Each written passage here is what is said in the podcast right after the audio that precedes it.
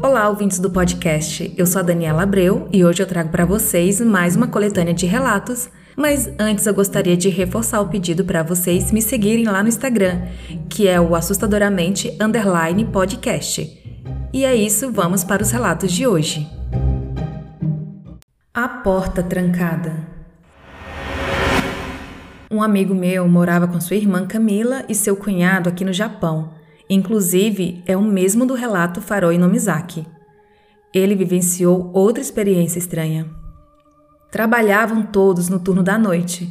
No dia em que tiraram suas folgas do serviço, a Camila e seu esposo resolveram fazer compras no mercado. Meu amigo não quis ir e ficou em casa. Saíram por volta das 22 horas. Muitos estabelecimentos aqui no Japão funcionam 24 horas, então eles iriam aproveitar a folga para fazer as compras. Como moravam no segundo andar, deixaram as luzes da escada acesa e saíram. Meu amigo ficou em seu quarto com a luz apagada e somente a luz do corredor acesa. Seu quarto não tinha porta. Ele ficou deitado em sua cama, virado para a parede. Foi quando ele ouviu a porta se abrir e alguém entrar e subir as escadas do apartamento. Ele estranhou, pois não fazia nem dez minutos que sua irmã e seu cunhado haviam saído. Então ele achou que sua irmã pudesse ter esquecido alguma coisa, e conforme ouviu os passos na escada, ele falava: Camila, Camila. E ninguém respondia. Ele até pensou que eles queriam assustá-lo. Foi quando os sons de passos pararam. Ele se virou para a porta e ficou olhando. Nesse exato momento em que ele fixava o olhar para fora do quarto, ele viu uma sombra colocar a cabeça na porta e tirar muito rápido. Segundo ele, não dava para enxergar se tinha rosto ou alguma forma, e só afirmou que tinha longos cabelos. Depois disso, ouviu descer as escadas correndo e fechando a porta. Mesmo assim, continuou achando que alguma pessoa que entrou por engano em sua casa. Como tem muitas crianças no bairro, acreditou que alguma poderia ter feito essa brincadeira ou alguma coisa parecida. Depois de algum tempo, sua irmã retornou com seu cunhado, quando ele comentou: Acho que você deixou a porta aberta, Camila. Alguém entrou aqui por engano, subiu as escadas e quis me assustar. Eu até te chamei pensando que você poderia ter voltado por ter esquecido alguma coisa. Ela, espantada, olhou para ele e disse: Mas a porta estava trancada? Não teria como alguém ter entrado em casa. E não esquecemos nada para voltar. Ele ficou muito apreensivo depois disso, mas não levou a história adiante, pois sua irmã e seu cunhado não acreditam em fantasmas ou coisas sobrenaturais. Parada na estrada. Eu, meu esposo e dois amigos estávamos voltando de um passeio que fizemos a uma cidade Okayama. Foi quando senti uma enorme vontade de ir ao banheiro. Aqui no Japão existem dois tipos de paradas: uma que possui banheiros, local de descanso e máquinas de refrigerante, e outra com posto de combustível, área de descanso, lojas de conveniência e refeições. Infelizmente paramos na primeira opção. Não tinha nada e nem pessoas paradas lá, somente a gente mesmo. Era por volta das 21 horas. Desci e fui sozinha. Eu não tenho medo, mas eu fico apreensiva às vezes. Meu marido então veio atrás de mim porque também queria usar o banheiro. Meus amigos ficaram no carro nos esperando. Quando fui entrando no banheiro, tomei um susto. Veio uma mariposa enorme para cima de mim. Eu tenho pavor de insetos. Ainda bem que deu tempo de desviar. A minha avó dizia que quando a gente vê mariposa é porque tem gente morta por perto. Nunca dei muita importância para isso. Logo a seguir fui ao banheiro e meu marido também. Saí primeiro e fiquei esperando meu marido lá de fora. Ele estava muito estranho quando saiu e falou assim: Você não sabe o que aconteceu. Eu dei descarga e do meu lado não tinha ninguém. E deu descarga também. Fui lavar as mãos e a torneira do lado ligou sozinha, como se alguém estivesse lavando as mãos. Achei esquisito, mas não tinha ninguém. Ele falou isso e nem se importou. Detalhe: meu marido não acredita em nada. Mas depois que ele viu algumas coisas, passou a acreditar. Voltando para o carro, meus amigos estavam do lado de fora tomando ar. Daí um deles fez um comentário. Pensei que era só a gente que estava aqui, mas tinha um homem também que entrou com seu marido no banheiro e saiu junto com ele. Eu achei estranho porque não tem mais nenhum carro parado aqui. Como meu amigo não viu nada de anormal nisso, nem olhou para onde esse homem foi. Meu marido, espantadíssimo, e eu também, porque não vimos nenhum outro homem. Daí meu marido contou para o nosso amigo o que aconteceu no banheiro. Ele ficou sem reação. Fomos embora o mais rápido. Depois disso, Evito ao máximo que meu marido pare o carro em lugar deserto. Esses relatos foram enviados no e-mail pela Ana do Japão. Mistérios da minha infância. Quando eu tinha 11 anos, morava na Paraíba. Foi nessa época em que tudo começou. Eu gostava de assistir o programa do Chaves, que reprisava de madrugada. Certa vez, enquanto eu assistia, ouvi as panelas da cozinha baterem. Fui olhar e não tinha nada, e não tinha vento que fizesse as panelas balançarem. Voltei a ver TV e tudo se iniciou novamente. Desliguei a TV e fui para a cama já com medo. Essa foi a primeira coisa que me aconteceu. Daqui para frente, tudo só piora. Teve outra vez em que fui tomar um banho à tarde e eu ouvi a minha mãe me chamar. Cido! Cido! Esse era um apelido que minha mãe e todos me chamavam na época. Eu respondi: Oi! Ninguém respondeu. Então eu abri a porta e não tinha absolutamente ninguém. Fiquei um bom tempo no banheiro até alguém chegar. Outra vez fui tomar banho e senti que estava sendo observado. A coluna congelou, a nuca e o cabelo arrepiava. Olhei para trás, não vi nada. Mas quando me virei, senti algo nas costas, próximo da escápula. Não conseguia gritar. Foi uma eternidade. Não sei quanto tempo que fiquei imóvel, mas lembro que só consegui falar quando meu irmão bateu na porta. Certa vez, eu já entre 12 e 13 anos, fui me deitar e na hora em que me deitei, senti uma presença vindo por trás de mim. Nesse exato momento, mais uma vez, não conseguia me mover. A única coisa que eu conseguia era piscar os olhos e ouvir. Então, ouvi um espírito se aproximando sem fazer barulho, e de repente, ele começou a me dar murros nas costas e a dizer: Tome isso para você aprender. Era a voz de um homem. Quando ele foi embora, eu comecei a chorar e gritar. Minha mãe veio correndo com meu pai. Ainda era cedo, por volta de umas sete da noite, e perguntaram o que havia acontecido. Falei tudo o que se passou. Minha mãe me deu um copo de água com açúcar e meu pai não deu muita bola pro ocorrido. Bem, esses fatos que ocorreram comigo são reais e tenho provas. Esse relato foi enviado no e-mail pelo José.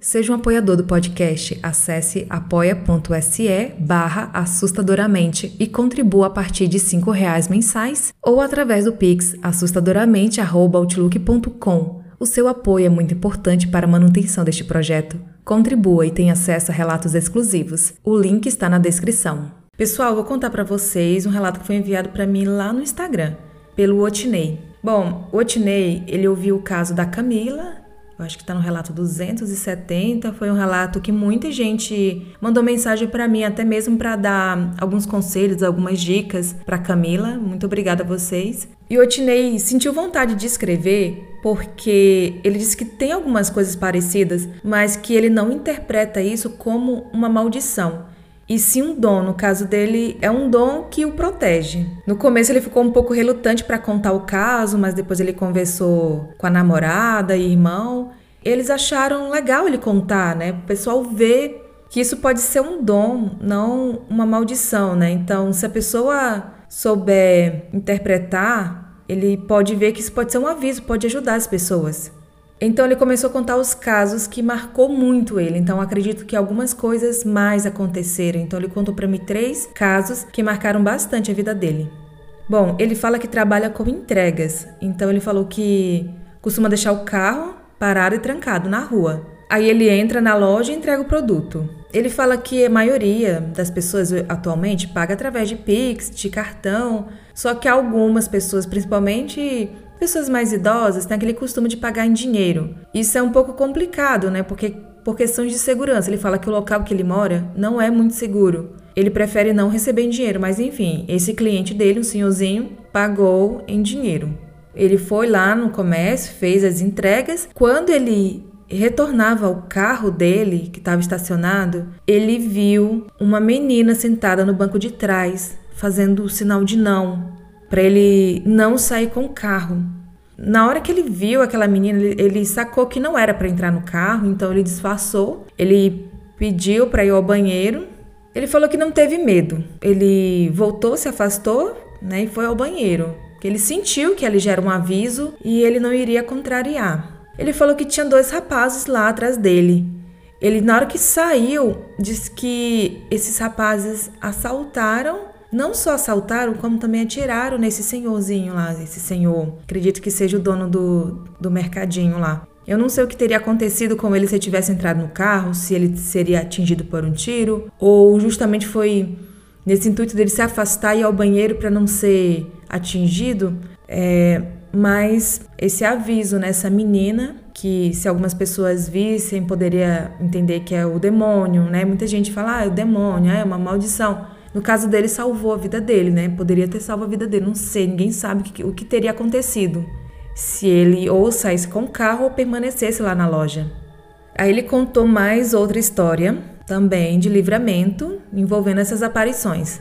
Ele conta que antes de trabalhar com entregas, ele trabalhava numa empresa e ele voltava de ônibus tarde da noite, né? Ele voltava para casa dele muito tarde. E a região é muito perigosa, diz que lá é bem comum acontecer assaltos dentro dos ônibus, né? Já virou aquela moda mesmo. A pessoa sabe, bandido sabe que a pessoa não tem para onde, para onde correr, então já fica lá de tocar e esperando as pessoas entrarem, sei lá. Eles têm as táticas deles. Aí um dia ele tava lá cansado no ponto de ônibus esperando. Ele fala que nesse dia ele já acordou ruim com aquele peso. As pessoas que têm essa sensibilidade vão entender o que ele estava sentindo. Que ele diz que acordou com aquela angústia no coração, aquela, aquele peso, sabe? Aquela sensação de que algo ruim fosse acontecer. Aí ele tava lá no ponto de ônibus e quando o ônibus dele chegou e abriu a porta, ele disse que viu algo parecido com uma sombra, uma figura de uma mulher. Olhava para eles. Ele disse que não via o rosto, mas ele podia sentir o olhar daquela sombra.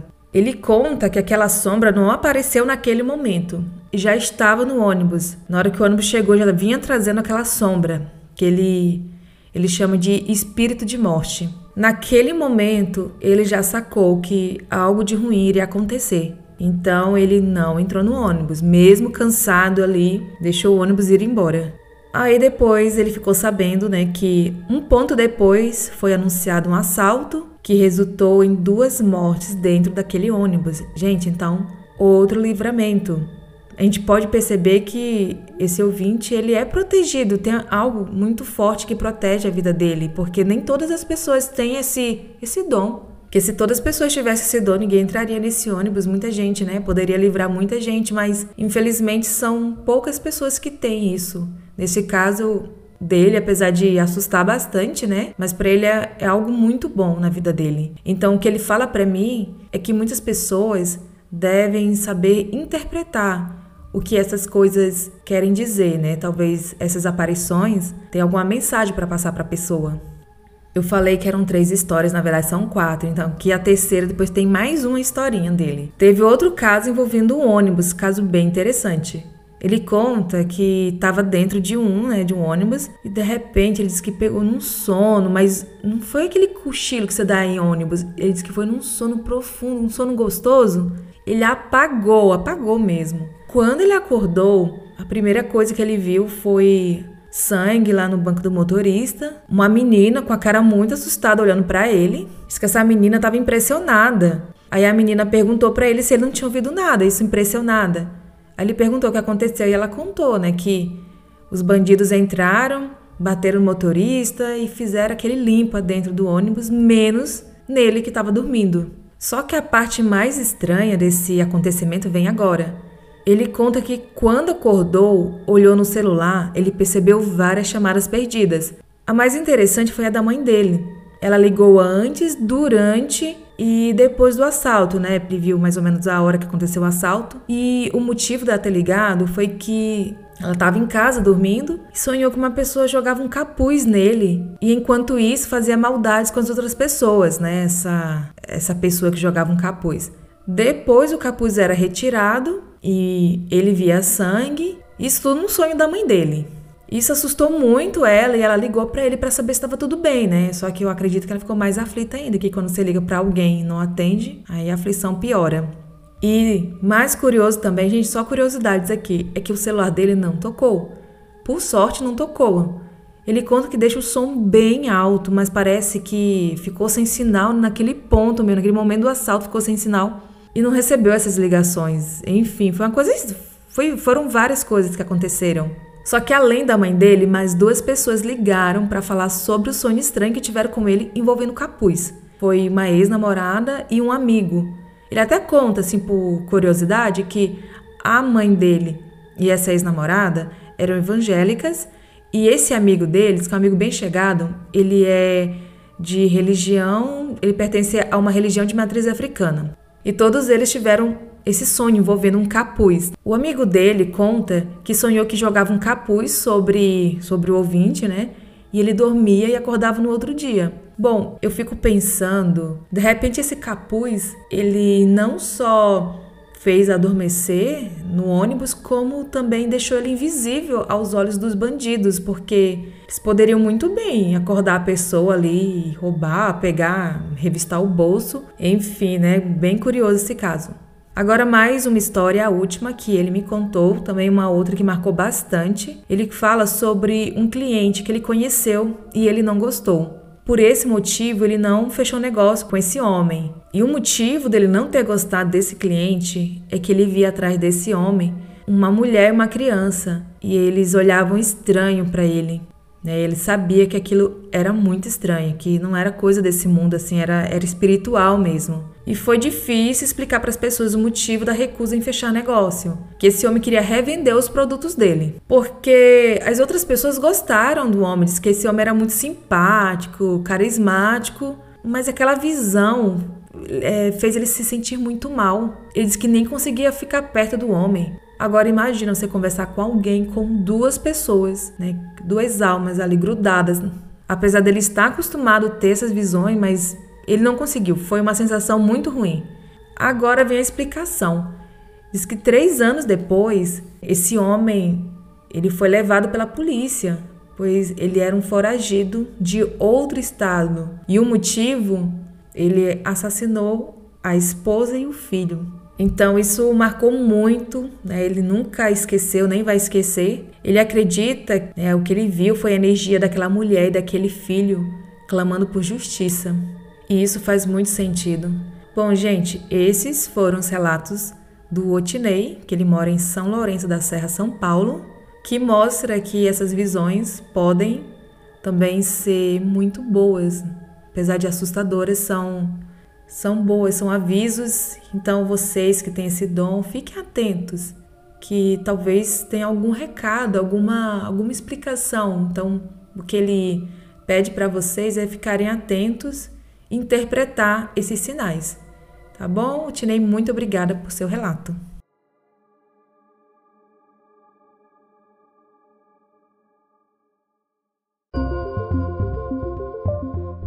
Tem alguma história sobrenatural para contar? Envie o seu relato para o e-mail assustadoramente.outlook.com.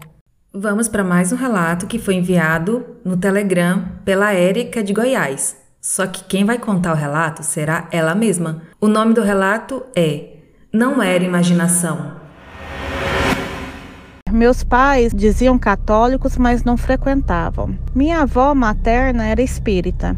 Então, minha mãe sempre fala que eu tive amigos imaginários, mas de seis para sete anos, no meu quarto, eu escutava uma garotinha chorar, escutava corrente arrastar. Ah, não sei, mas aqui em Goiás, o pessoal fechava a porta com uma barra de ferro, travava, né? com a barra de ferro. E quando a gente pega aquela barra e joga no chão, ela faz um tilintar, um barulho característico. E eu escutava.